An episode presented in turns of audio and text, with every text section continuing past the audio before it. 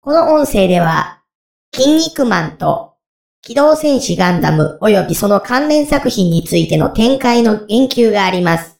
ご注意の上お聞きいただけますようお願いいたします。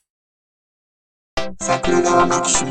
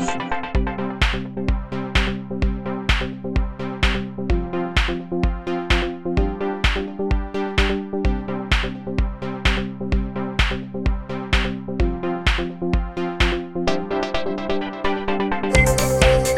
はい、どうも、やすです。はい、いつもお世話様になっております、ウラジーでございます。ね、はいあの、今回はですね、反省を生かして、はい。一通目にもう入りたいと思います。あ、早っ早 っ一応前回、まあ、だだいたいウラジー変わると長いって話ですからね、今回は早めにということで、はい。 はいえっと、こんなことやって前振りしてるから長くなるんですけど。そうそうそうそうはい、じゃあ、じゃあ行きましょう。はい、じゃあよろしくお願いいたします。は。はいい。えー大パンチさん、大パンチさん、ありがとうございます。はい。筋肉マン、鳥取砂丘で鋼鉄製のロビンマスク見つかるっていう記事貼っていただいてて、はその記事の中に出てきた調査した専門家って何の専門家なの だ考古学者筋肉マン研究家っていうのを書いていただいてるんですけど、はい。そもそもこれ私、あの、写真も見たんですけど、本当にあの、ロビンが被ってる鋼鋼鉄製なのかなマスクがその砂の中にゴロンって転がってる絵ですよね。で、これはなんか、かよくよく考えると多分そういうストーリー、漫画のストーリーで前振りがあったっていう話で、この辺を筋肉マン専門家のジャスさんにちょっとご意見を伺いたいんですが、あ、これですね、あの、今やってる筋肉マンのシリーズで、あ、新しいやつね。はい、はい。新しいやつっていうかあれですよ、筋肉マンと筋肉マン2世との間の話のその筋肉マンの続編を今ずっとやってるんですよ。ゆゆずまこさんが新しく執筆をされていて、え、何載ってんですかそもそも雑誌というか。プレイボーイ。え週刊プレイボーイってやつうんあ、そう、あ週プレに載ってんだ、そんなの。さすがに週プレを売ってないんで。だって筋肉マン2世がそもそもプレイボーイ連載でしたから。あ、そうでしたよね。はいはい。ジャスさんがよくいらっしゃいました。あ、で、それが終わって、その後はその間の話に戻ってるわけですね。そう。で、うんうんえーなおかつウェブで最新回無料で読めるんで、あ、読めるんだ。はいはいはいはい。で、うんおよそ40前後の男性陣がはい。毎週、その月曜日になった瞬間に更新されるので、え、ってことは日曜深夜、12時を過ぎると。はいはいはい。そう。だから、あの、明日会社や言う時に、あの、おっさんどもが毎週筋肉マン読んでは、 今週も面白かったっていうっていう習慣がついてるわけです。おっさん何してんのおっさん、おっさん、おっさん。 あのね、ええ、何でしょ筋肉マンがめちゃくちゃ面白いんで、これもう何回も言ってますけど。う。うんうんうん。言ってます。うん一緒やってますね。はい。うん。そんな、筋肉マンって40代の人が見るものだっけそうですよ。そもそも連載始まって、もうそれこそ最初の筋肉マンの連載って、そのぐらいの話えー、これは前も言ったかもしれないですけど、僕はとガンダムと筋肉マンは同い年なので、でしょだから、生まれたすぐのジャス少年はさすがに見てないわけですよね。それこいやいやそ、私が、ちゃうんちゃうんですよ。少年になった頃にアニメが始まるんですよ。アニメか。うん。あの、ギャグ漫画満載の最初のあの、筋骨マンとか岩尾さんが出てくる頃ではなくて、まあまあ、あの、アニメになった時も出てくあ気出はてはすくるるんんでですすけけど、どうん。あだかられいわゆるバトル漫画になって、アニメ化もされるよっていうのが80何年なので、あー、なるほど、なるほど、なるほど。うん。あ、じゃあそこは私ちょうど外れてるわけだ、もう逆に。だから、いわゆなるるほジどねャンプ黄金時代と呼ばれるものにどっぷりハマってる人間は、うんそこに囚われてますから、あーで、その流れが今の40代になっていて、で、なおかつその筋肉マンが めちゃくちゃ面白いんですよ。おー、胸圧展開の。そう。それはもう、ひいき目に見てとかじゃなくて、めちゃくちゃ面白いんですよ。見ようかな。まあ、ただこれ、僕は読み返さなダメですけどね。あ、しょ、あなま毎週、さすがに過去のものは読めないから、毎週新作がちょ、ちょっと上がるわけね、サイトにね。そうそうそうそうそう。うだからあの初期に出てきた超人で、その一回こっきりで終わってたようなやつがまた出てきて、すごい活躍を見せたりするわけですよ。え、ベンキマンとかですか違うかなあベンキーマンなんか大活躍ですよ。え、そうなんですか そうですよ。えー想像つかない。いやいやいやいや、だって、例えばね、あの、その、いわゆるアイドル超人と呼ばれていた、その正義超人の面々が今も傷ついて動けないっていう時に、そう、敵が攻めてきて、ここは俺たちが頑張らなければいけないって言って、それこそベンキーマンとかカレクックとか、タイルマンとか、あの辺が出てきて、 うん。あの、そういう奴らと結構いい試合をしたりするわけですよ。ティーパックマンとか。いっちゃなんだけど、当時、雑魚キャラ扱いですよね、ほぼね。うんうんうんうんうんでその、その彼らが今ここになって、そう。地球を守るために体を張り、ナイスバトルを繰り広げると。あ、それだけでもなんかちょっと結構、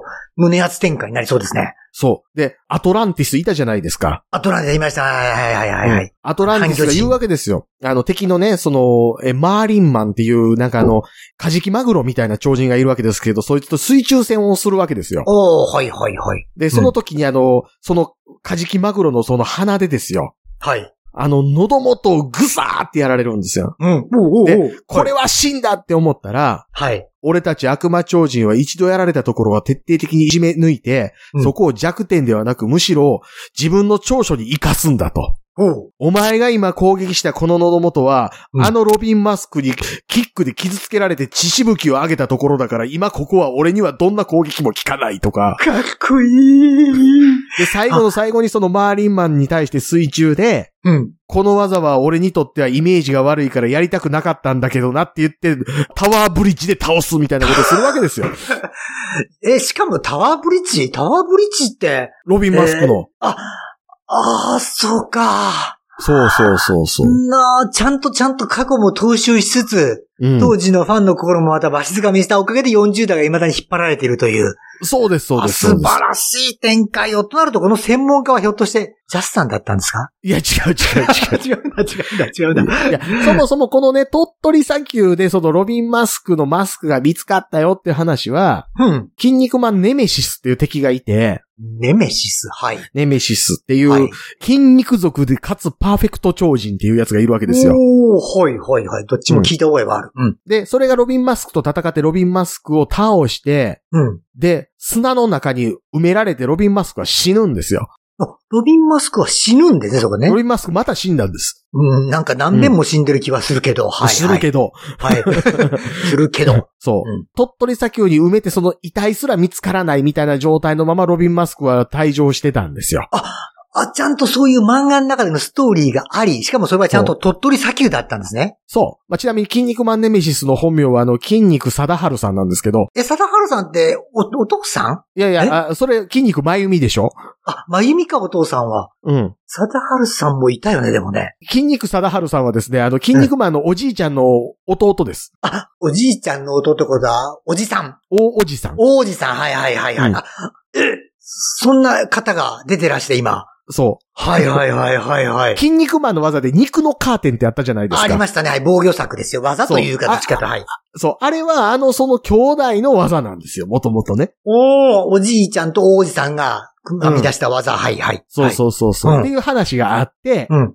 で、ただロビンマスクですね。うん復活したんですよ、つい最近。いえ、え、ま、マスクどうしたんですかだって。や、それがですね、はい。これあれですよ、その、まあ、今、神々が超人となって攻めてくるっていう話になってるんですよ。うーん、なん、えーうんはい筋はい肉はマい。ンの多い争奪戦にあの、105人の神が出てきたんですよ。はい、はい。で、そのうちの5人が邪悪の神と呼ばれてる連中で、はい。残り100人の善良な神がいるじゃないですか。はい。今、その100人の方が敵なんですよ。え、善良の方が敵なのってことはこっちが悪そうではないのかあの、超人はついに滅ぼすべき存在であると我々は決定したって言って。おおはい、はい。うん。で、そいつらと、戦ってるんですけど、その過程で、うんその過去に敵だったみんなが助けてくれたりするわけですけど、はい。その中でマンモスマン。マンモスマン、はい、覚えてます。大丈夫です。はい。マンモスマンがその敵と戦って最後にもう死にそうなってる時に、うん。俺のこの命をうん。最後に生かす時が来たと。はい。俺はこのまま死ぬけども、人のこのまま死ぬぐらいだったら俺のこの命を、うんあいつを復活させるために使わないといけないって言って、うん。かつてロビンマスクの死のきっかけともなったそのマンモスマンの命を使ってロビンマスクが鳥取砂丘から生き返ってくるっていう話になってるんですよ。あ、そういう流れだったのか。そう。でも、その際、マスクはそのまま砂丘にあったわけですよね。今何被ってんですかいやね。とかまあ、マスクごと埋まってたんで。で、今回ね、そのロビンマスク復活したっていうのをきっかけに、うん。このね、ロビンマスクのマスクとかを自分の会社のその技術力アピールでずっと作ってる会社があるんですよ、前から。は、前から、ロビンマスクのマスクを作った会社があった。そう、鉄製品で精密なモデルを作ったりできますよっていう技術アピールでやってる会社が前からあるんですよ。ここずっとそんなんやってんすよ。へー。鉄製の折り鶴作ったりとか。ほー、はい。うん。で、それが今回、このストーリーをきっかけに、うん。はい。出てきたんですけど、僕もその写真がまず最初に出てくるじゃないですか。鳥取砂丘に埋まってるロビンマスクのマスク。はい。まあ、要はそのロビンマスク復活したからそれにカコつけて鳥取砂丘に埋まってたみたいな写真をうちの会社で作ってるロビンマスクのあるからそれでやってみましたよっていう。 うーそん、れなるほど。広報なるのほやど。れでやってるんですけど、はい、はい、はい。はいまあ僕はこの写真見てまずけって思ったんですよ。あれうん。これこそ、筋肉マン愛のジャスさんが帰って、ケッと思わせるその理由とは うん、あの、よう知ってる会社や から。なんでいきなりそこで現実にポンって戻 るのいやいや、だから僕このロビンマスクのマスク じ見た時点で仕事を思い出すからもう嫌なんですよ。よっぽど仕事嫌いなんだね、でもね。 わかるけど、ヒューマンツイート見てても。いや、だいや、そうし、会社嫌いとか仕事嫌いじゃなくても、休みの日とか休みの時間帯に仕事の話を思い出されるの、結託そ悪いじゃないですか。まあ、わかりますけどね。私も休みの日は自分自社製品手に取らないし。うんうん なるほど、なるほど。そうそうそうそう。せやからこれ見た時点で、ねくっさーって思って。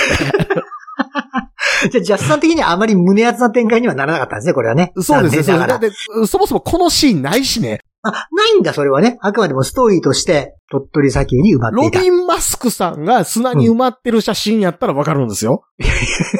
社員に被せて埋めとく、その際。えーだから、そのね、話の展開としてマスクだけ奪われて、そのマスクが埋まるみたいなシーンがあるんやったらわかり ますけうど、んマスク被ったまま体ごと筋肉マンネメシスによって鳥取砂丘に埋められてるので、あーこんなシーンないんですよ。なるほど、なるほど。再現度が足りんと。うん、中途半端なことすなよと。ああ、言いそうだね。ジャスさんがいかにも言いそうなセリフだけど。はい、はい、はい。うんなるほど。そうか。じゃあ、うんあんまりじゃあ、そういう、ジャスさんの胸を打つことではなかったということで。うん。残念でございますね。そう。いはやい、だって、だってあの、ほら、あの、さ、戦いを終えたガンダムの、えっ、と、ジオラマを作りましたって言って、うん。戦いを終えたガンダムやったら、ジオングとの戦いで頭と、えっ、と、腕は失って、で、しかも最後あの、ジオングのビームを食らって、足とかも溶けて倒れてる姿が想像できるわけじゃないですか。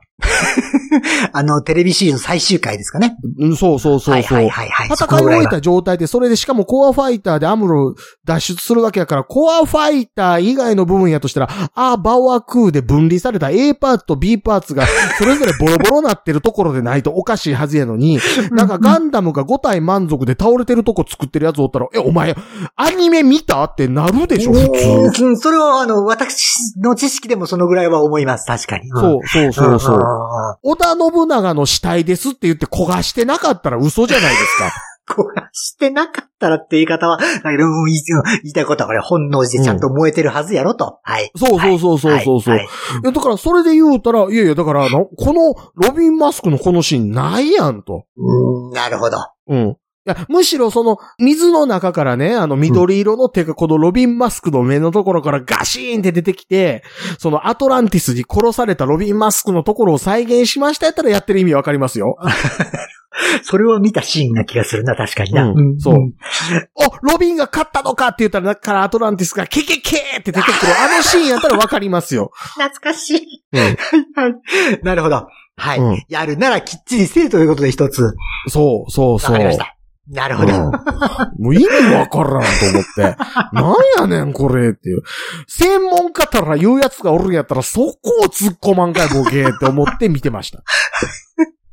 わかりま した。しかもね、職、あの仕事の関係も相まって余計不機嫌だったということ で。はい。了解いたしました。ありがとうございます。そうそうそうそうね。はい。えー、次、海文さんでございます。はい、海文さん。はい。お題、サメの出てこないサメ映画。はい。えー、これサメ映画が進化しすぎて、ついにサメが全く出ないサメ映画というものを作り始めていますと。はい。はい。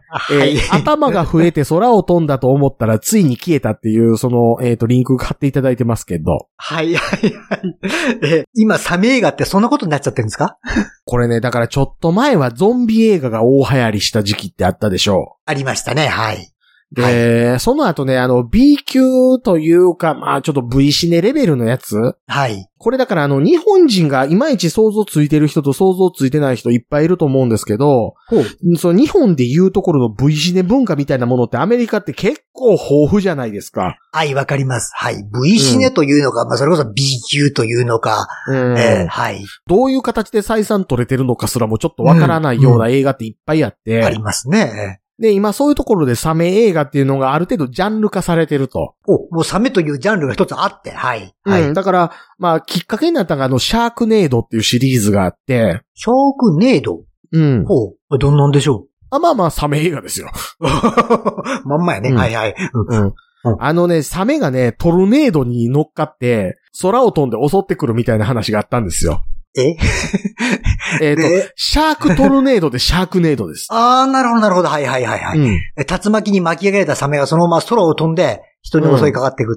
えほっときゃすぐ死ぬんちゃういや、だからまあそこがあ の CG で、安い CG でね、飛んできては人間ガブーって食うみたいな話があって、なるほどなるで、ほど。それが言ったらサメって何でもありよね、みたいな話になってからの、うん、うん。それこそなんかこう、サメが合体して頭が三つ首になってるサメが出てくる映画とか、はい。はい。あって、ついにはなんか、えーサメが出てこない。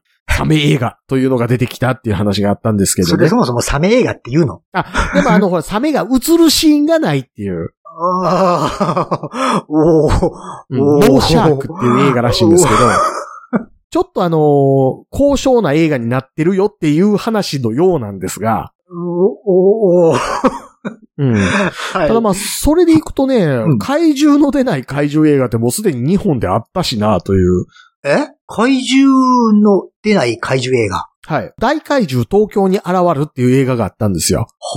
で、はいそれは怪獣がどうやら東京に現れたらしいぞっていうことで、あ。はい。それを聞いていろんな動きをしている人たちのお話っていう。おー、なるほど。どっちかというと人、うん人間模様の映画なんですね。まあ、あく人までも間その模様って言っても割とドタバタコメディみたいな感じですけあーコどコメねデ。ィなのか。はいはいそはうい。そうそうそう。はいはいなんかあの、避難所に集まってきたけども、あの、自分の浮気バレそうな話で、そっちの方が気がかりみたいなおっさんとか、そ、それは単にその怪獣話というのを起点として、まあ、単なるスタートポイントとして、そういういろんなドタバタを組み込むための、まあ、スタートアップストーリーだったってことですね。 そう、だから割とコメディなんですよ。なだかるほどらあはいのはいはい、テレビとかラジオとかで中継みたいなのが入るけども、怪獣自体は映らなくて、うんなるほど。で、しかもあの、名前もはっきりついてないまま報道されるもんだから、うん。え、例えばですね、現れていた2匹の、えー恐竜型怪獣と亀型怪獣が、えーどこどこで激突したという情報が入ってまいりました、みたいなことをやってるって いう。あゴジラ対カメラやんっていう。はい言うたらあかん、言うたらあかん、い言うたうらあやかつです。ん。 なるほど、なるほど。うんなるほど。そういうのがちゃんと日本でもあったと思う。そうそうそうでももそうじゃあサメの出ないサメ映画なんてのはもう2番戦時だと。まあだから、作ってる人も、その、ちょっと高尚なお話にするよみたいなこと言ってるのは多分ね、想定の中にあるのは五道を待ちながらやと思うんですよ。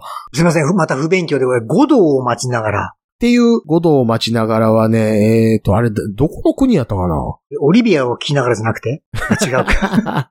あれ、フランスやったかなほう。五道。うん。五道っていう人を待ってる状態で、ほ二人の人がう。うん。いろんなことを喋っているよっていう劇なんですよ。うーん。で、当然のことながら五道は出ても来ないという話ですね。そうなんですよ。はいはいはい。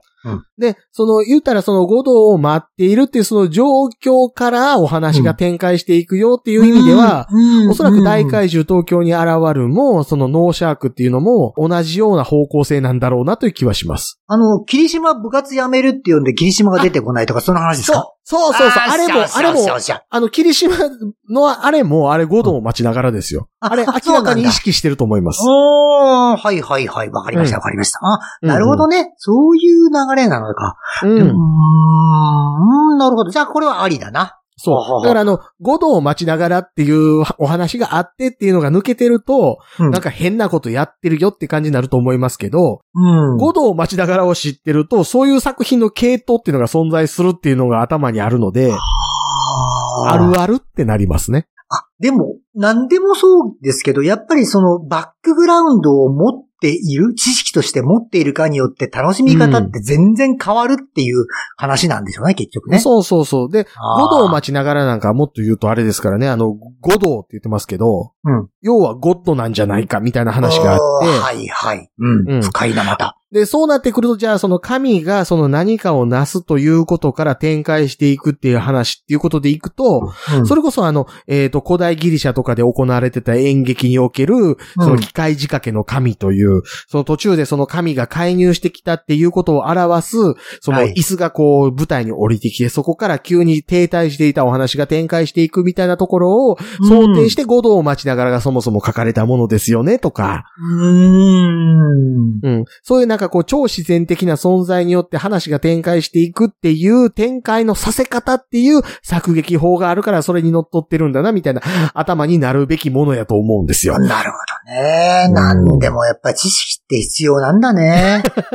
世の中を楽しく生きるためにも知識は必要。いや、あの、今、ううんちの子供頭悪いんです よ。いやいや、正直正直。でも、しょうがないから毎日1時間もう決めて、ちょっと夜遅くなるんだけど、ということで彼と勉強してるんですけど、やっぱりね、今の子供だなって思うのは、うん、うん、その本に書いてあることを本に書いてある通りにしか学ぼうとしないんですよ。で、ここにこうやって書いてあるけど、これは一体どういうことを指してるんだろうかとか、これによってこの後どうなったんだろうって思うっていうような問いかけをしても、うん、ああ、興味ないからって言われちゃうんですよ。うん、うん、うん、ああだからつ、なんか、世の中つまんなくないそれって思うんですけど、うん。ですあの、前、前回の放送にも関わるんですけど、やっぱりそういうのことを繰り返すによって、それこそ、あの、家庭の話だとか、まあ、あのごく、あの、家庭の話はしませんって言ってらっしゃる国の代表もいらっしゃるようですけど、ね、そういうことによってそのコンテンジェーションプラン、だからなんかあった時に、じゃあ、こう、もしこうなったらこうしようとか、そういう発想もどんどん広がっていくし、対処法もどんどん手の内に増えてくるんで、そういうのってやっぱり知識がある程度ないと、まあ、知識と言ってもいい、聞こえはいいし、あと野じ馬根性とか、うん何でも首突っ込むような気持ちっていうのは、やっぱり生きていく上でそれなりに人生を豊かにするんじゃないかなっていう気はするんですけどね。でも、あれですよ。やっぱ知識が欲しいみたいなところとか、うん。あの、物事に対してこう動けていたらいいごよかったのにな、みたいな話とかうのん。源流って、うん。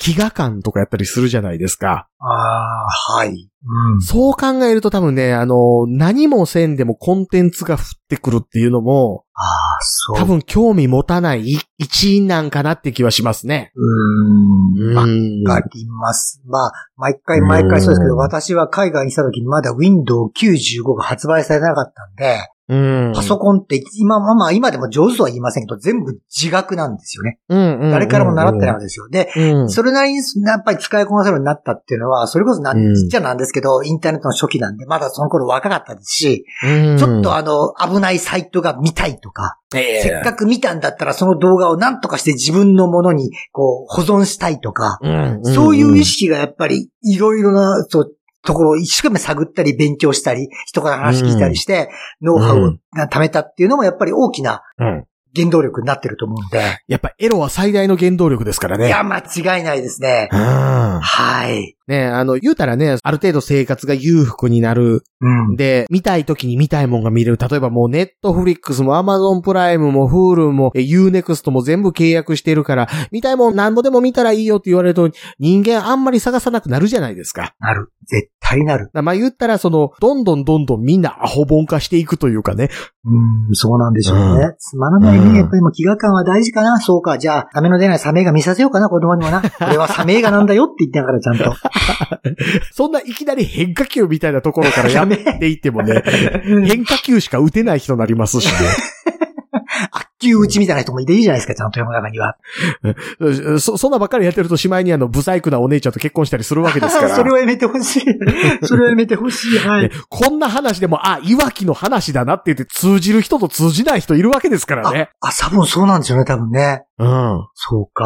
悪旧宇治って言ったらもうそれしか浮かばないのは、まあでも、我々の年代だからということもあるのかもしれないですね。うん寂。しいわね。なんかあの、豊作を願うあの、祈祷の儀式ですみたいなこと言われたときに、うんあれやな、いわゆるサモン豊作ってやつやなって言ったところで何も通じなかったりするわけです よ。そのサモンっていうのがその何かを呼び出すみたいな意味やっていう英語やっていうことも通じなければ巨人の星も知らんやつにそれ言ったって何のことかなって思うわけじゃないですあか。そうですね。はい。そうそうそう。そういやー、やっぱり人生豊かにするためにいろんな情報も必要だ。飢餓感も必要だ。そう、でも気が感おるためには何やろな、人を見下す気持ちみたいなものも一定数育てていかんといかんかったりするわけですよ。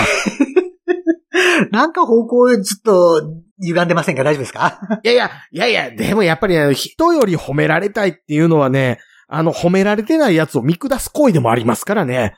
まあ、そうか。そうそうですよ。だね。まあ、大体うん褒める褒めないってのはそれこそもう優劣の始まり、優劣イコール上下ができるということだからね。そうそうそうそう。そうそう,、だねいうなんかもう、けだものみたいなところと、同じメンタリティが常にあって、そこをくすぐる行為が必要やったりすると思うんですよ。うん今の子供たちとか、まあ、いしあの若い人も含めて、その辺って薄くないですかうん。俺が、俺がとか、ちょっとそれ褒められ、まあ、褒められりゃそれなりに嬉しい顔はするんですけど、かといってそれでもうぶ、あの、ぐたってに木に登るってわけでもないしっていう。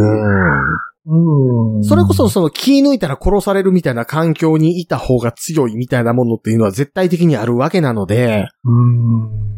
そうなんですうよね。ん飢餓感ない、大飢餓感、危機感大事。そう。あの、何人が間を殺すときに5セントでももらえるんだったら、今は俺は大金持ちさ、みたいな話ってあるわけじゃないですか。 はい。いいねうんそうね、そういう気持ちをやっぱりでも、心のどっかには持っていな、持っていった方が人間としては成長するような気がするけどね。なんか、オス感というかね。はい。はい。わかり ます。ねチャトお母さん。佐藤お母さん、はい、ありがとうございます。はいえー、子さんリスナーだと思ってたウラジーさんがジャス氏とブッチョ氏の結婚式の一件を知らないとは思えなかったのだがって書いていただいてるんですけど、 あれ、場外乱闘ですからね。はあれ、放送では言ってないんちゃうかな。うん、多分私もだから今回このあのご指摘をもとに反省をしてですね、ついにあの桜川マキシム3週目に突入して聞いておるんです けど、さすがに700回きっついなと思いながら聞いてるんですけど、これ、こ聞いた覚えないまあ、要では、すその、ねモコパレとかやめるし、もう白芸もいかねえなってなった時に、はいはい。その、前から思い出したように、結婚式の撮ったビデオそろそろ渡してくださいねって言ってたけど、縁切るんやったら渡せよって言って揉めたっていうやつ です。そ、そんなのありましたっけ放送として。だから放送じゃないとこでやり合ってたんで、ああ、なるほど。でもそれうはんその、そのやり合った経緯も放送特にもうし、どっかで言ってはいない。言ってはいるかもしれないですけど、今ぐらいの触れ方ですよ。ああ、それはさすがにちょっと残ってないかな。いや、ここれ、ね、何が引っかかったって、多分結婚式って言われて最初にパッと浮かんだのが、あの、お兄ちゃんうん。お兄さんが結婚されたのが結構まあ最近ってまあここに1、2年ぐらいうんうんうんうん。でしょ、あそれが最初に僕パッと浮いちゃったんですよ。うんああだからお兄ちゃんの結婚式、え、お兄ちゃんの結婚式にさすがに親族行ってお父さんも出てこないなっていうんで混乱したんで、ちょっと話が繋がらなかったっていうのが私の言い訳なんですけど。そうそうそうそはう。いはいはいはいはい。まあ、ジャスさんの結婚式でした。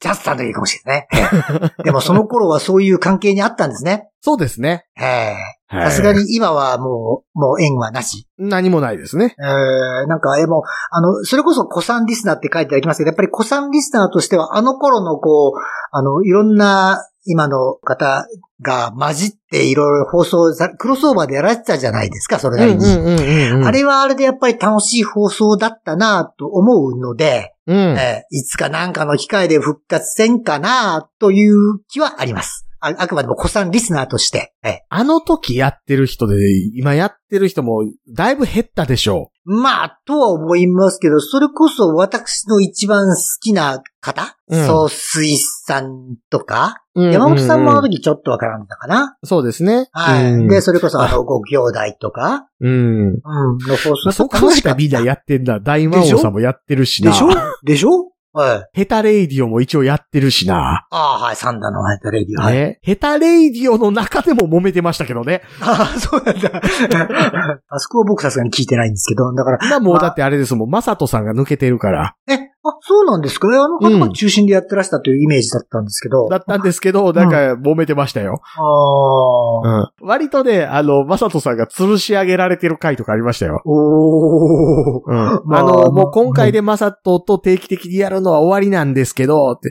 だから、ああいう時にあの、マサトのことが、ああいうとこが嫌やったんやけど、みたいなことめっちゃ言われてるやつ。いやいや、立つとに後を濁さずという言葉は知らんのか。まあいいけど。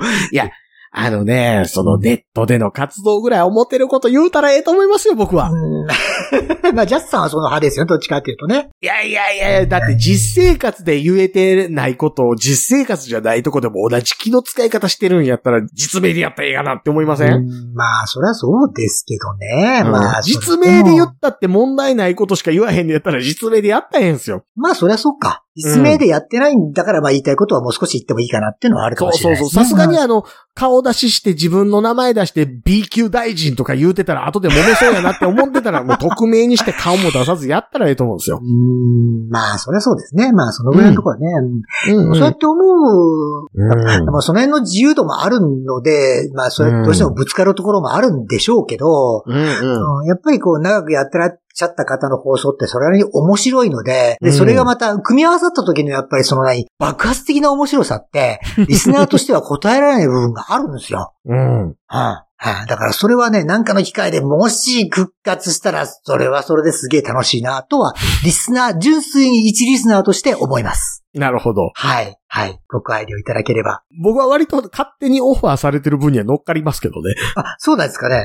あ多分ねそうかもうなぜ、ギャシャも戻ってきてるぐらいですかそうらね。ですよね。そうそうそう。その辺を機会に一 つ、あそうそうそう、広がっていけばと思います。そうそはい。う。いやー、あれですね、気がついたらもう8月9日のツイートまで来たので、ああ、そう、8オリ月、ンピック期間ですよ。オリンピックですかね、そう。相変わらずジャスさんは全然興味ないってことで、この間ヒロシさんとおっしゃってましたけど、今回もやっぱりまるっきり、そう、本当にたまたまテレビつけた時にやってたやつ以外見てないです。もうそれでもいくつかまあたまたまついて見たことはあったんですね。え、なんかたまたまつけた時に柔道とかやってたら、あどんな試合やってるんやろうぐらいでは見るじゃないですか。ああ、なるほどね。で、やっぱり学校の授業で柔道をやってたっていうのもあれば、うん。格闘技全般見てた時代もあるわけなので、うん、はいはい。やっぱりその、審判が、例えば技ありとか言う前に、あ、今の技ありぐらいのことは言えるわけですよ。おおなるほど。はい。うそんれ、それでみんな面白いと思うな。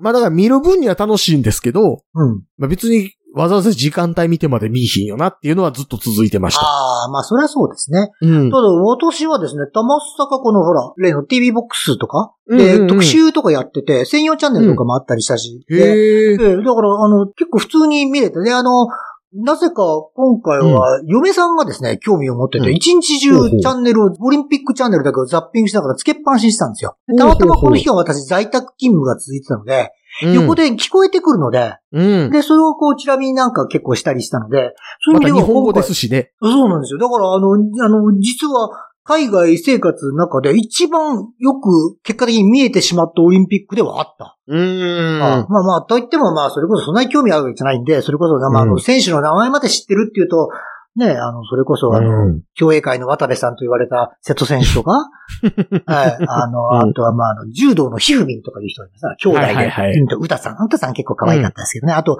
空手の清水選手っていうんですか、型っていうんです か。あれはね、あれはちょっと見てしまいましたよ。あの、強そうな踊りでしょそうそう。いやいやいやいや。あ、でもあれ、あの、あの、それこそマイクの設定がいいのかもしれませんけど、音いいっすね。それこそあの技をくれた音のバシッとか、あの空気を切る音。うんあれは多分道着に随分乗り聞かせたんだろうなと思ったんですけ ど、いい音してましたよね。えもうえあの、空手の方だけは本当にもう何って思います し、東京オリンピック一回こっきりでしょ、どうせ。うん、今回がなんか最初で最後みたいなこと言ってましたけど、はい。ね。うんそのなんかもう、はぁーみたいな顔してるじゃないですか。はいはいはいはい。何それと。そう実践やったら、はぁー言うてる間にやられるやつやん かと。何やろ、だから強そうな踊りって思うんですよ。まあ、だから勝ったって言うんですけど、ええまあまあまあ。いや、だから、実践伴ってない方の意味って何ってどうしても思っちゃうんで。まあ、でも、ジャスさんが言うように、スポーツ自体がそもそもね、これは全部こお遊びというか、お遊戯なのでね。まあそまのあ、中そでうも、そうそう。はいこう高度なお遊戯ということで見ていただければいいと思うんですけど。うんでも、あれですね、あの、外人さんいっぱい出てる競技で、はい。場内アナウンスってなると、まあ、国際大会らしい、その英語のアナウンスとかもされるんですけど、はい、されましたね。例えばあの、イタリアの選手とかの紹介されるときに、はい。何々選手、イタリアとか言うても聞い たら、うおー間違ってないか、合ってるのかって思いますね。でも 本人ちゃんと自分が呼ばれてるとは思ってないでしょうね、多分 ね。そう。いやだから、やっぱりね、その画面が国際大会やと、日本語がアナウンスされてるっていうのがちょっと違和感に感じてしまって。ああ、うんなるほそど。なう、なんるかほあど。の、他のね、その、英語のアナウンスとかで USA とか言ってるじゃないですか。アメリカ合衆国とか言ってないこと、 な、なんか気持ち悪いって思うんですよね。 なるほど。そこはなんか違和感としてはあるでしょうね。確かにね、わかる気がする。 開会式は見ましたさすがに見てないよ。まあ見てないだろうね。いや、あのね、たまたまね、う僕ん遠出してて帰ったら開会式やってたんですよ。お、おじゃあ見たんだ。はい。多少見ました。開会式も、私もだから、あの、なんていうんですか、その、いろんな、踊りとかね、うんうんは全然興味なかったんで見なかったんですけど、あの、うん。入場行進、うんあれをなんか延々と見てまして、なんとなく、はいうんまあ、やっぱり住んだ国とかもあるんで、どんな国で出てくるのかなと思ったけど、うん。お、お笑いしたのはですね、その入場行進の中継の時に、うんあの、シンガポールうん。うん。がね、思いっきりね、コマーシャルで抜けてたんですよ。あ、そろそろ、あの、あれ、あれ、あいうえお順だったんで、うん。うん。で、たまたまシンガポール、私が見た放送がそうだったのかもしれないけど、あいうえお順で、あ、次ぐらいシンガポールかなと思ったらいきなりこう、コマーシャルにボンと入ってしま って、で、コマーシャル終わったらもう更新終わってて、あれはさすがに笑って、今一応25人ぐらい選手いたと思うんですけど、もうコマーシャル明け数段ぐらいまで行ってて。そうそうそう、もう、もう一気に終わってて、笑ってしまいました、あれは。 あ今回シンガポールメダルも一個も取れなかったんで、まあしょうがないかなとは思いながらですね。あー、あ一個もないとかがやっぱあるんですね。まああり人ま口すね少ないですからね。でも、マレーシア一応メダルあったんですよ。なんと同じ競技。マレーシアの競技。マレーシアレーシア。はい。マレーシアで取れそうな競技なんやろ想像つかないですね、やっぱりね。う。うん。今回私も想像つかない。銀メダルが1個、銅メダル1個だったんですけアーチェリーぐらい。ど、違うんです。マレーシアはね、元から結構強いのはバドミントうン。んバドミントン今回銅メダルだったんですけうど、ん、うん、うん、はいうん。で面白いこと、唯一の銀メダルがですね、うん。競輪だったんですよ。へえ。はい。何やろうなと思って考えたんですけど、はい。唯一気がついた理由が、あ、そういえば昔はこのこと日本の銀輪部隊が走ったかなとか思ったんですけ ど、まあ、まあそれ多分言ったら怒られたかなと思ったんですけど、いや、それでも強かったとしたらいろんな国強いですよ。でもあれ、マレー半島を一気に南下したのが日本の電撃作戦の始まりですかまら、あね。まあね、まあはね。うんでね、あの、ドイ未だツのに、電撃作戦と全然ちゃうな。 ブリッツクリークと。そう、未だにちゃんとね、あの、マレーシアの国立博物館、クアラルンプールにあるんですけど、うん日本の銀輪部隊が乗り捨てた自転車がちゃんとね、へえ。見えるんですよ。はうい。ん、うん、うん。で、で確かにその日本の乗り、乗り捨てた自転車を、どうしたっていうの、記録も残ってて、今回これ勉強したんですけど、うん。銀輪部隊はやっぱりこう、渡河作戦とか特に山岳とか行くと乗り捨てるわけじゃないですか。うんうんうんうん自転車を。でも、、次のところでまた平地行くと自転車が欲しいわけじゃないですか。うん。でも、いちいち戻って取るわけにいかない。どうしたっていうと、うん。広報部隊が、ローカルのマレー人に、うん。自転車の乗り方を教え て、あああそこまで乗ってけと。そこに部隊いるから、そこまで乗ってけって、乗ってかせたらしいんですよ。へえ、ああ、だから、あ 帰りその時に、そ帰り。帰りは知らん。だからその時の多分訓練も結構身を結んだのかなと思ったりもしました。あ、ほな、あれですかね、タイとかミャンマーとか行ったら、あの、日本軍が、あの、ムタグチレンヤというバカな中将のせいで、あの、牛連れて行ったら途中で食えるし、物運べるし、ええやんって言って、その時連れてった水牛の遺骨ですとかで展示されてたりするんですかね。 それは知らん。それはキャメロさんに聞いてください。 はい。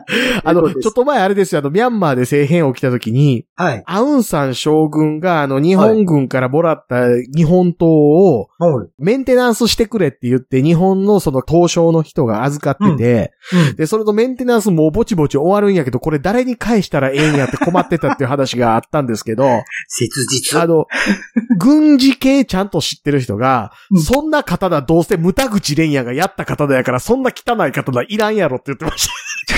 無田口蓮也ってもうあの日本陸軍の具将の中の具将ですから。苦笑まで言いますかあの人。まあ具将ですよ、そう無か田口蓮也は。え、だってあの、あれですよ、あの、インパール作戦指揮したはやつですい、知よっ。てます、知ってます。うんインパール作戦で、まあのインパール作戦はねヒゲのハゲいや、ヒゲ、顔まで知らないわ。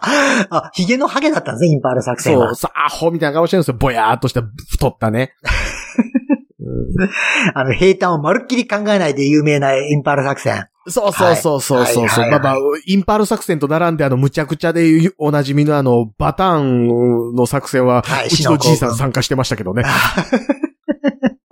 おじいさんいろんなとこ行ってますよね。あの、3日分の糧食弾薬を持って行け言われたけど、その後補給がけえへん言うてましたか ら。そうそうそう。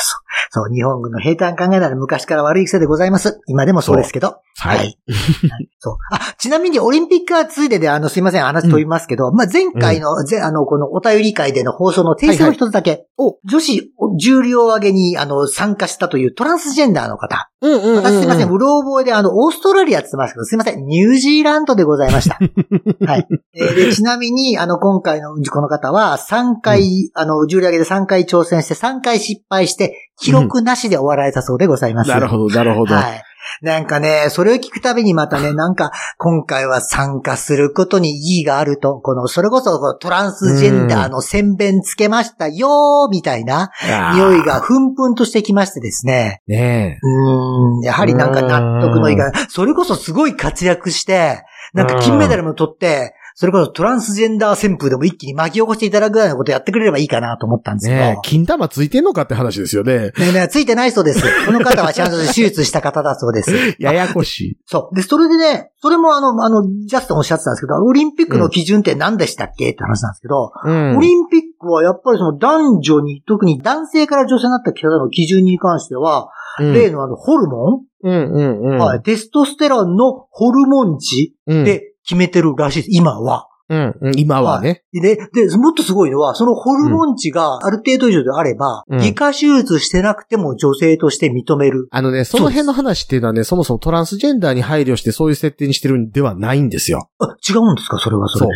これはね、あの、なんでこういうことになってるかっていう話はね、あの、小形健のあの映画見てた人はよく知ってると思うんですけ尾ど、形健のあの映画。あの、はい要はね、性別って、はい。そんなにはっきりしてなかったりするじゃないですか。うん。はい。それこそ遺伝子的に、その、えー男性、女性、まあ、要は XY、XX っていうところにはい。当てはまらない人もいる。はい。染色体レベルで当てはまらない人がいそうる。はい。はい。で、もしくはその、えっ、と、人間の体って単一の遺伝子のみで構成されてるわけじゃなくて、うんキメラ型っていうタイプの人もいるじゃないですか。はい。部分部分によって取れる染色体が違う。うん。えっ、と、有名どころでいくとチカチーロ。夢どころなのあの人はいいけあのど、チカチラ。はい。ソビエトの殺人犯ですよ。はい。はい。あの人ってあの、血液型と精液の血液型が別で、あ、それで結構あの、とま手間取ったっていうか、なんか、そう立そ憲うにそ。そうういう、はいはい。ありましたね。だからあの話聞いたことあります。そう、あの、あの人は人を殺すときにしか射精ができないので、人を殺して射精するんですけど、そこに残されてる、その精液の血液型とあの人の血液採取による血液型が違うので、うん。あの人が犯人だっていうことの特定に至るまでに時間がかかったっていうのがあったんですよ。はい。それは聞いてます。はい。うんおはい。だから、あの、言ったらその、えっ、と、いわゆる良性具有っていうパターンもあるでしょはい。外見的に二つ持ってるみたいなパターンですね。はい。だから、はい。そういったところで最終的にその公平なスポーツで男性女性を分けるスポーツやったらどういう風にするってなった時に、うんそう、セックスチェックっていうことが行われるわけですよ。もともはといスポーツ競技の中では。はい。で、その時にその外見だけで判断できないような場合にテストステロンの数値っていうのを見て、そのこの人が本当に外見通りの性別かっていうための基準としてもともと作られたのであって、うん。性転換した時にその基準を当てはめるっていうのとは話違うと。うん。まあ、はいもっと言うと、性転換をして女性ですと偽って、競技に参加したいやつみたいなものを弾くためにそもそもやってたことなんですよ。はい。なるほど。うんうん共産権なんかやりかねないじゃないですか。やりかねないですね。 はい。うんそうか、逆に弾くためか。そう、んそうなってくると、だから、そもそも性転換したよっていう人が女性競技に出たいよって話を、弾くの弾かないのっていう話と、もともとそぐわない基準ですよ。そうですよね。はい、うんそのための基準ではないので、そもそもが。うんうんだから言ったらその、競馬とかで、その、この馬の体重が今回落ちているから重りをつけますみたいな話ってあるじゃないであすりか。ますね。はい。そういうところまでやった上で、例えば技術だけを見たいから、その技術のためにその筋力みたいなものを鳴らすとかやって、男女も混合でやるとかいう時にテストステロンの数値を見るとかやったら、話としてすっごいしっくりくると思うんですけど、うんそうじゃないのにやってるっていう時点でもう、もう雰囲気でものやってるだけやなっていうのももうまあ丸分かりやと思うんですよね。それはそうなんですよなうんうんただ、また、まあ、スポーツに興味ないのによう喋る。確かによく知ってますね。ただ、気になるのは、それをやってることによって、いかにも我々はそのいろんなものをちゃんと受け入れてますよっていうふうに標榜するのが気持ち悪い。そうそうそうそうそうそうなんですよ。あくまでポーズやのに、そう。この気持ち悪さを誰かもう少し、あの、前面に出してくれんかと正直に思そう。だから、はいもう基準としては、う。うんもうあの、例えば重量上げやったら、うんもうもう誰でも参加してくださいと。はい。もうみんな一律ですと。うん。今回の優勝はゴリラの何々くんですぐらいの話でええと思うんです よ。で、そこまでやるんだろうね、もううね。ん。はうん。あの、人類で初めて馬に勝った100メートル走の選手ですって言われたら、すげえってなるじゃないですか。 どこがとかならないんですか。まあ、いやいや。そうね。うんうんうん。はい。そうそのぐらいまでやってくれたら、まあ、それなりに受ける気はなるけど、なんか、今のは本当に取ってつけたような、うんいかにも私、いい人、すごい人、受け入れてる人、寛容な人っていうのを標榜するだけっていうのが、すごい気持ち悪い。そうはい。と思いました次第でございます。そうそうそうそうね、はそう。だってね、前世紀の内田公平よりも、鉄棒うまいチンパンジー山ほどいるわけでしょおるだろうと思います。 余裕のやつおるでしょ余裕余裕だと思います。はい。はい片手で大車輪ぐるんぐるん回るチンパンジーとか多分訓練したらすぐ作れると思うんですよ。線でも作れると思います。 はい。う んはいあいつら握力400キロありますから ね。 400万の400。よ相変わらずよく知ってんな、いろんなこと をねはい。まあ、まあオリンピッねクそんな話でございました。はい。そうそうそすうそういません、だいぶ飛んでしまいましたが、また続きます。また8月頭でござい ます。もうちょい行きましょう。はい。もうちょい行きましょう。はい。はいえっ、と、この方は、つくださん。つくださん、はい。はい。感染爆発するインドネシアに向けて日本人帰国便が飛んだくらいのニュースしかなかったような。 その便に乗って帰ってこれる日本人の条件が聞けるポッドキャストはこちらです。とい うことで。すいません、どこにあの、需要があるのかっていう話を追っといて、ただ、本当にあの、これもまた真面目な話になりますけど、海外に住む身として、やっぱりこういうのを直接体験してるので、あの、確かにね、ツイッターとか見てると、なんだこいつ海外に住んでる、海外は違いますとか、海外はこんなんですとか言って偉そうに言いやがって、日本は違うんだよっていう意見もありますけど、ではの神ってやつですね。 そうそうそうそう。海外では海外ではね。はい。でも、あの、まあ昔で言うとこのフランソワーズ・モレシャみたいな立ち位置になってるや つね。私の国ではっていう。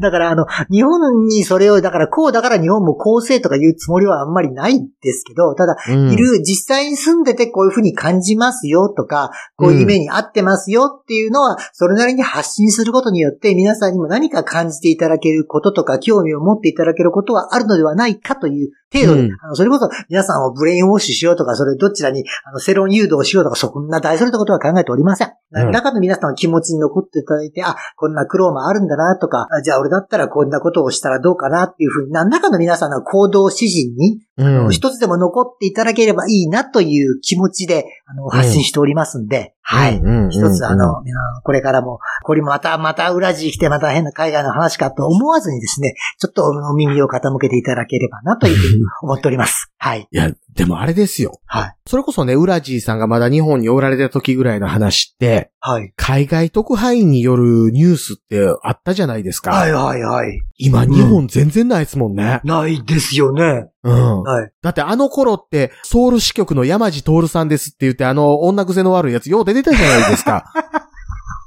はい。なんか、ソウル支局とか言えましたね、結構ね。うん。そういうのって印象残ってましたけど、今全然ないでしょあの、むしろだって、やりやすいじゃないですか。なんぼでも海外行きやすいんで、ビザなしとこなんぼでもできますし。うん、うん、うん。日本人でビザないと行かれへん国って、それこそニュージーランドとかそれぐらいやったりするでしょ少ないでしょうね、多分ね。はうい。んあの国基本的に外人、白人以外入れたくないから。なあみんなね、その割に人多いけどね。はい。そうそうそうそう、はいね。どんだけね、さから女性首相が頑張ってコロナ抑えてるとか言ってるけど、白人やんけってずっと思うわけですけ ど、はい。うんはいいや、はいだからそういうね、その生の声みたいな話が聞ける場所って本当に減ってるなとは思いますね。そう。特派員でも今だから、最近マレーシアのニュースの特派員ってよくよく見ると、あの、シンガポール特派員っていうのがいるんです。だからシンガポールにいて、それなりに入ってくるマレーシアのニュースを振ってますっていうんで、やっぱりそれなりに多少のバイアスかかったりとか、ややっぱりこの現地に実際住んで肌感っていうものからはちょっと外れてるなっていうような情報も結構あったりするので、これはそれなりにやっぱり意味があるんではないかなと、あの、発信する側としては勝手に思ってるので、そうそうそうはい。国際ニュースみたいなことでやってますけど、例えばですけど、東南アジアはい。で、その各国にその特派員がいますと。うん。で、このニュースっていうのはその世間一般で言ってる、例えばコロナやったらコロナであっても、うん。基本的に海外ニュースですみたいな形で、はい。それぞれの国の特派員から集まったレポートをやる1時間ですとかあったら絶対見ますもんね。うん、と思いますけどね。やっぱりその、うん生、生の声というか生々しいあの情報って、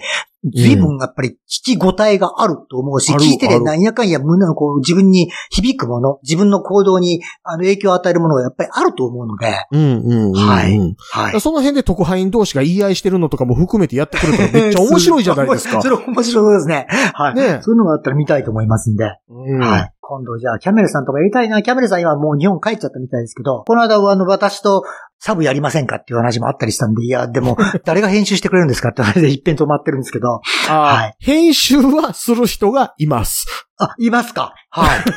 はい。はいやろうかなじゃあ、キャメルさんともサブ。はい。そんな感じでやっておりますんで、まあたおの、あ願いれしですよ、そのキャメルさんとか、まあ、その過去に出た人じゃなくても、ます。うん。実は常にオープンですよ。あ、あ、そうなんですかえちょっとやってもいい、あですし、あの、別にあの、こういう話がしたいんですけどっていうのありですよ。あ、そうですかね。はい。うんちょっと、はい。いられあの、私は、やっぱり過去の流れもあって、いろんなところと繋がってる人もいるので、うん。この期間ちょっといろいろ公表したいというか聞いていただいた話もあったりするので、じゃあちょっと考えておきます。そう。だから、例えはばもっと言うとね、あの、スペースみたいなところで、はい。そういうあの、話持ち寄ってきて、じゃあ、この中で一回喋ってみて、うん。あ、僕いけそうやから出たらいいですかのプレとして、じゃあ、スペースで繋ぐ会とかね。ああ、楽しそうですね。うん。はいそんなんなんぼでもできるんでね。別やにりま我しょう々、やりあましょの、どっかからしてお金いただいてやってるわけじゃないので。うん。そういう意味では、はうんい。あの、お布施はいっぱいいただいてるようですが、ありがとうございます、皆さんも。はい。んですよはいあの、本当にあの、黒字なだけで万々歳っていうね。おー、まあ確かにそうですよね。うん。最近サーバー代はちゃんと払えてますけど大丈夫ですかそう、あの、むしろね、あの、僕はあの、この間いろいろ生産してたじゃないですか。はいはいはい。ちょっと聞きま した。取りまとめて数ヶ月分いろいろ生産してたわけですけど。はい、ありがとうございます。私もいろいろ機材をいただきました。過去はこれを全部自腹でやってたんやなって思うと、うん、もったいなって思うっていう。ねえ、そう。うん。あの、そ、そこそこの額になっておりましたからね。そうなんですよ。でも、あれを見るたびに、ああ、じゃあちょっとまた放送内容をもっと充実させなきゃと思って、ちょっと逆に緊張したりもしたわけですけど。 ね。はい。えーと、次が、これが、サスタさんサスタさん、はい。はい。以前読んだものの内容が記憶にない先行のハサウェイを映画が面白かったので再読と。ほう。はい。小説をもう一回読みましたよ、ということですね。はい、はい、はいはい。で映画の第一作はあれでいいとして、三部作にはしなくてもいいかな。三、部作にしたら二部でこけて三部はできないと思うっていう。そもそも小説は、原作小説は3部作。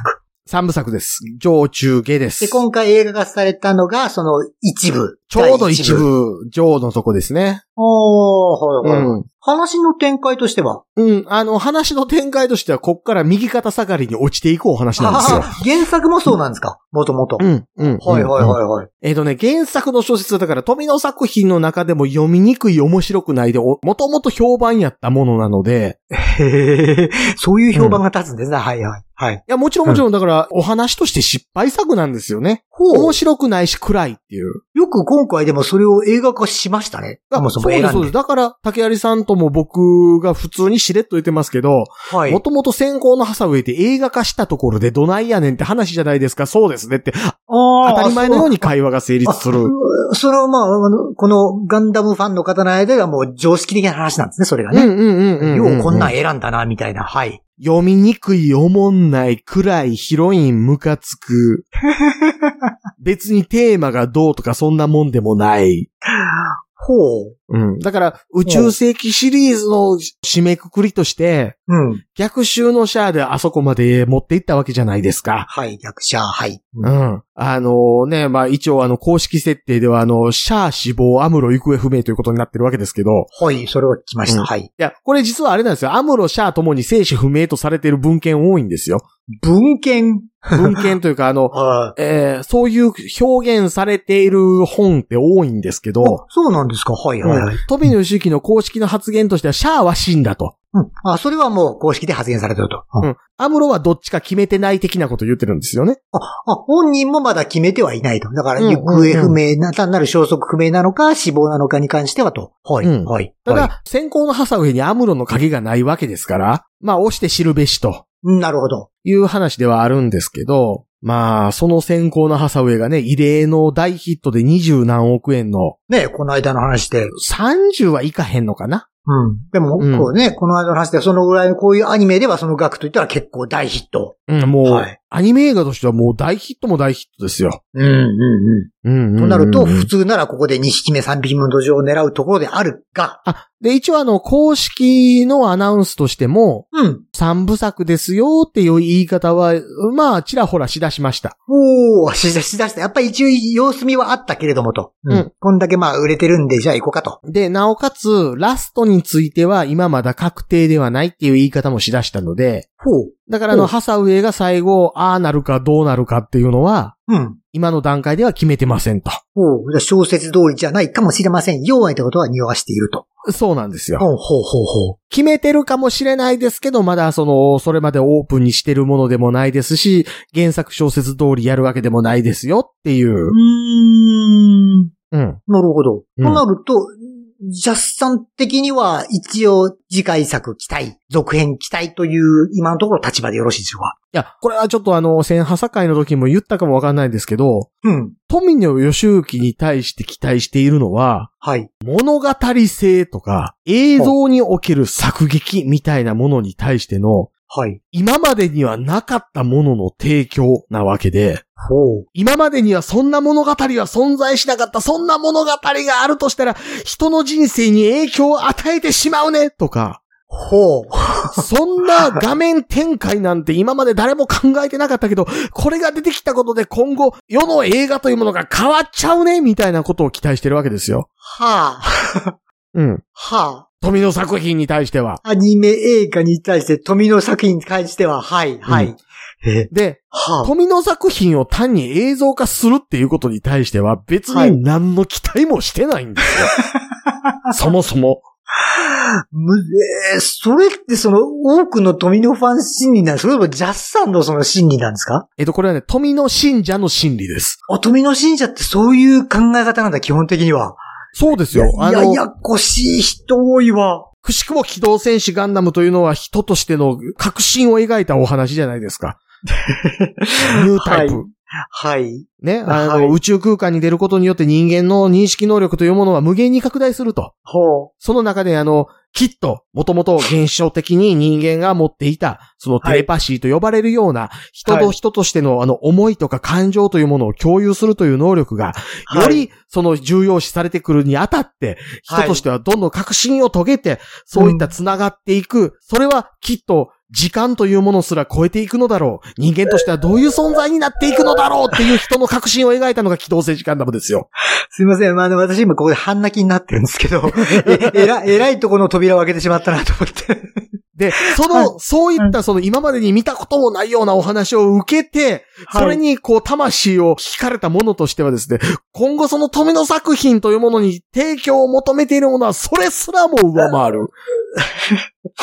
もうこんなものが出てきたらもうこれを追うしかないよねっていうものを求めているのであって、富野義行が小説で書いたものがある程度面白いものとして出来上がったところで、ああ、よう作りはったね頑張らはったねよしよしぐらいです。す一つだけ心に決めたことがあるんですけど、うん。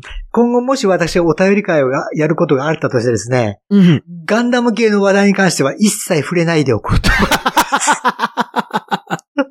今本当に私、半泣きです。あの、えっと ね、これをね、言語化するにしても、その言語化した上で、ちゃんと人に伝えるみたいなことをやってないのがガンダムファンなので、はさいもそのガンダムというものについて、あの、うるさいみたいな印象あると思うんですよ。ええええはい。 で、こんなことを考えているときに、その、そらね、その、ガンダムがその戦いを終えて、なんか戦争が終わって、あの、役割を終えた兵器みたいなイメージで作りましたって言って5体満足なガンダムが横たわってるジオラマ持ってきてるやつがお ったら、お前はガンダムの何見とったんじゃこらーって言うの当たり前じゃないですか。わかり、そこ、そこはわかります。はい。うん。うんうんうんえーいやー、でもこうやって考えると、やっぱり竹有さんもすごい人なんだなってわかりますよね。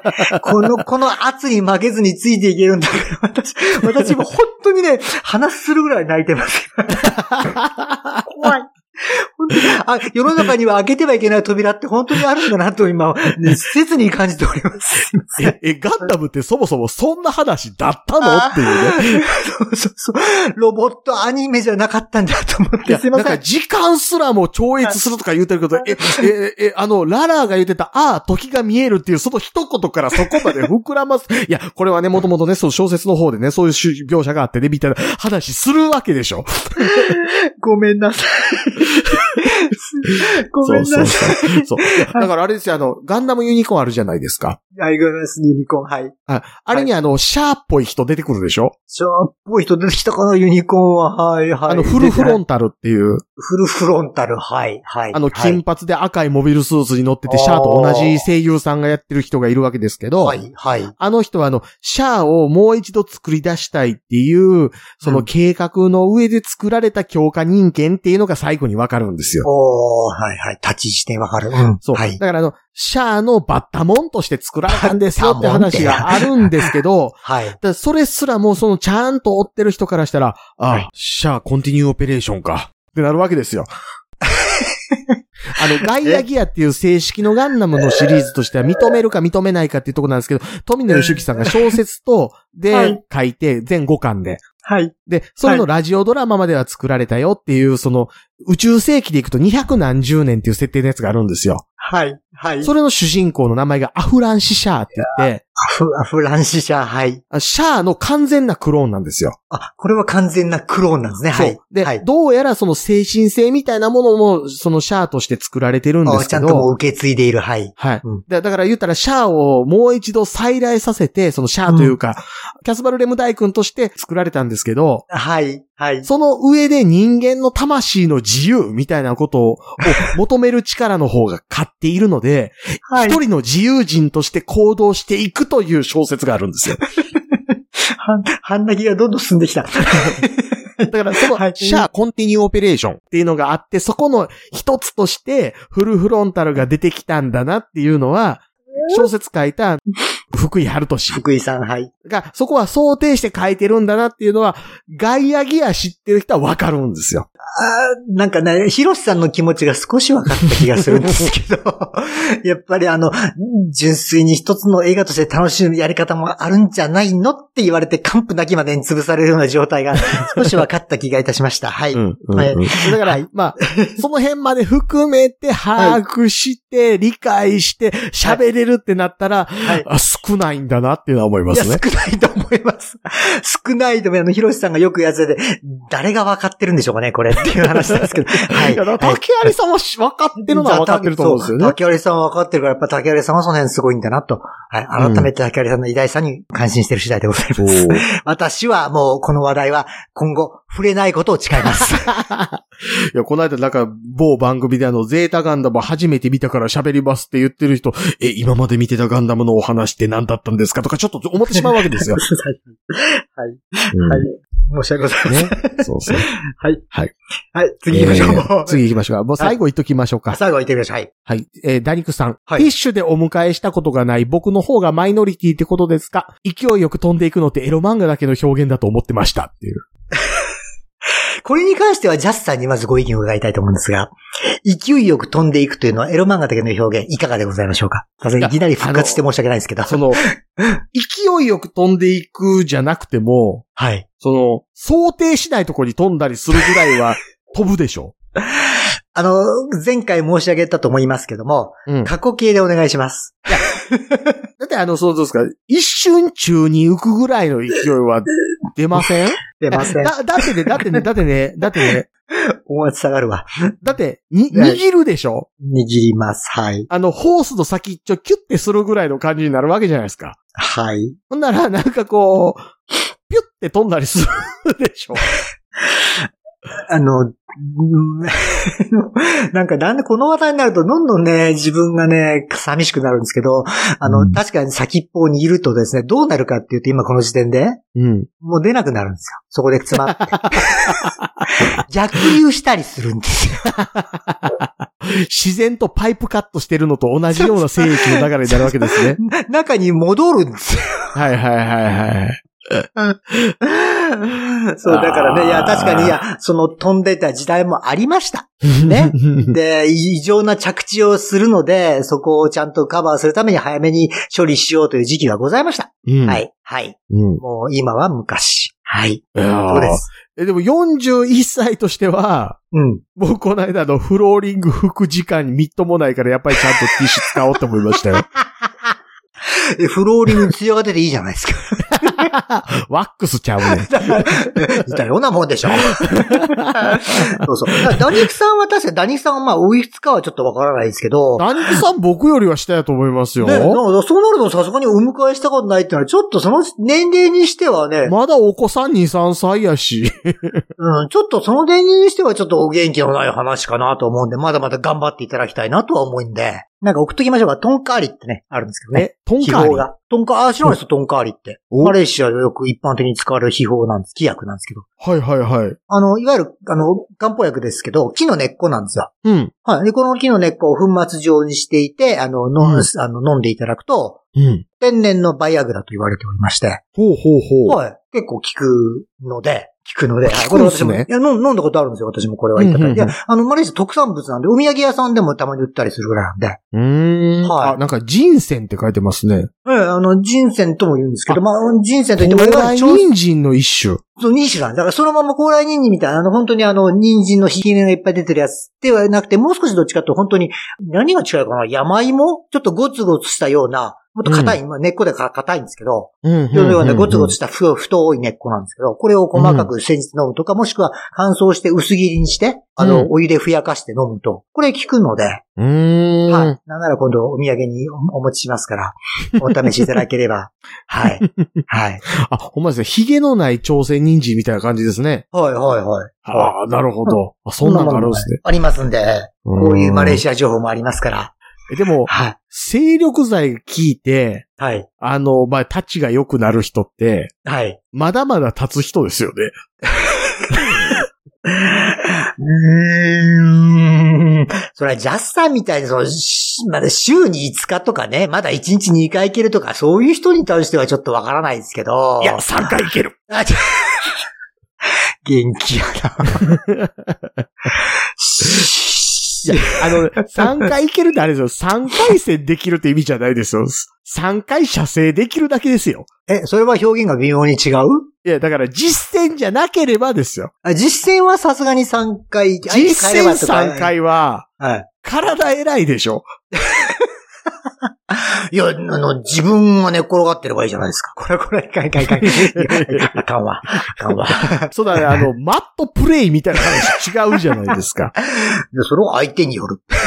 相手による。いや、だそうそうだ相手によるとか、だからその、独身じゃなければね、ええうんそうね。はい、そ相うそ手っうてそう。自然と定まるわけじゃないですか。 まあ、普通はそうですね。はい。うんはいうんうんうん。ジャスさんがそこで収めてるかどうかは別として。そうそうそう。うんそう、だからその辺はさすがにでも、あの、ちょっとダニクさんはね、お元気ないと思うんで、ええもう少しなるほどこの辺は頑張っていただければと思います。はい。ほんとあの、うん本当に、これまた毎回言いますけど、ある程度の年になれば、うんしたくてもなくなってしまうんですから。うん。いけるうちが花。まあ、ジャスさんみたいにそ1日 3, 回でも OK。もういけるうちにしっかり楽しんでいただいて。うん。はい。人生短いので。うん。あの、おちんちん関連よりも僕がちょっと老いを感じてるのは、はい。 40を超えた時に、はい。後で気づいたらちょっとだけうんこ漏れてる時がある方が気になります。 それはあれじゃないですか。あの、ヒロシさんにあの、変な瓶突っ込まれたらそれしたせいじゃないですか ね。いや、なんか、強めのおならした覚えはあるけど、 うんこ出てる感触ないから大丈夫やなって思 ったら、ちょっとうんこ出てたっていうのが、ちょいちょいあるのが嫌です。40代。衰えてるね、やっぱりね、いろん なところがね。衰えてる。そうそうそうそう。肛門活躍筋が衰えてるんじゃなくて、肛門周りの神経が衰えてる。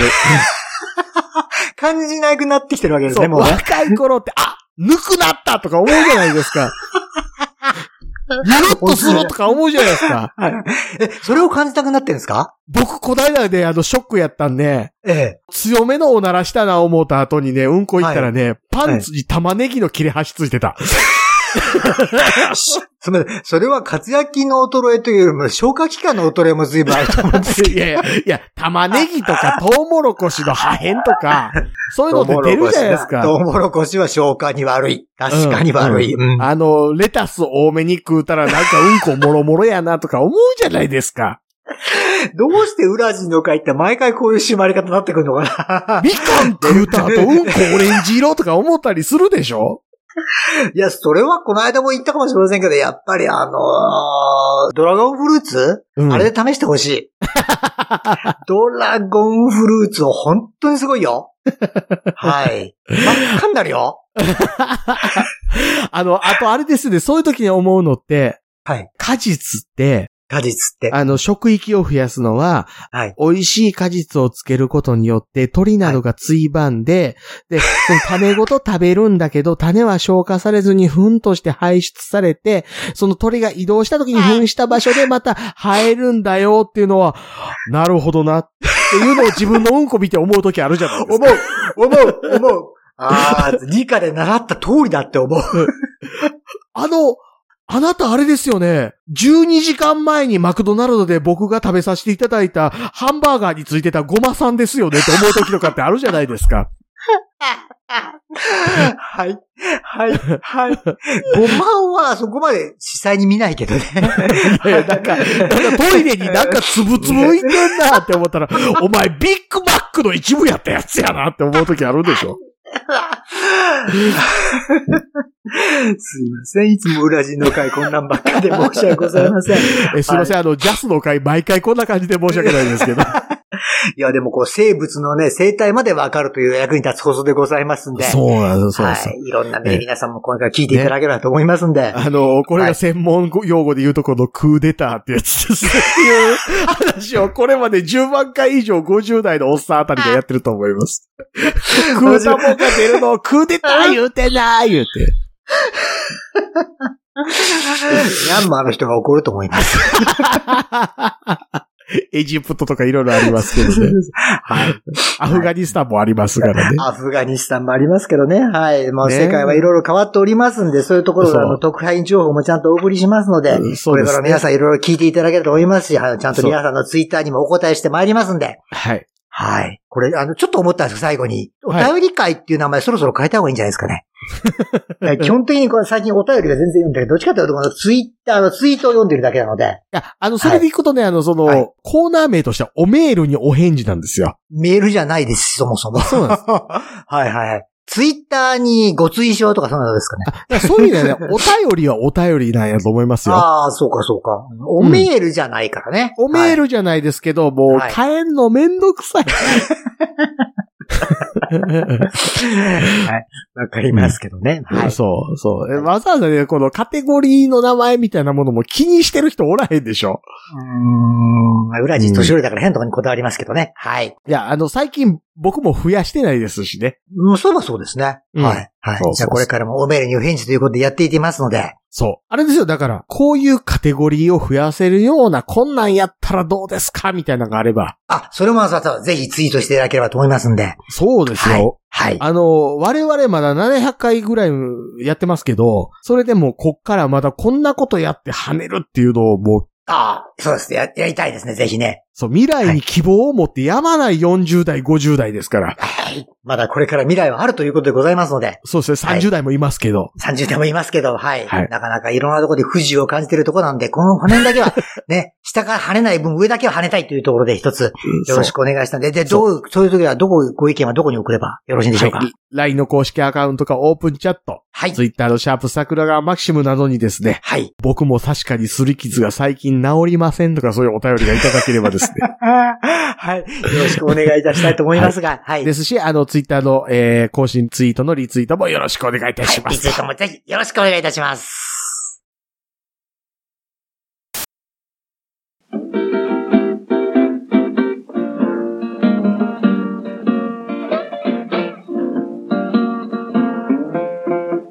桜川マキシムでは公式 LINE アカウントやオープンチャットをご用意しております。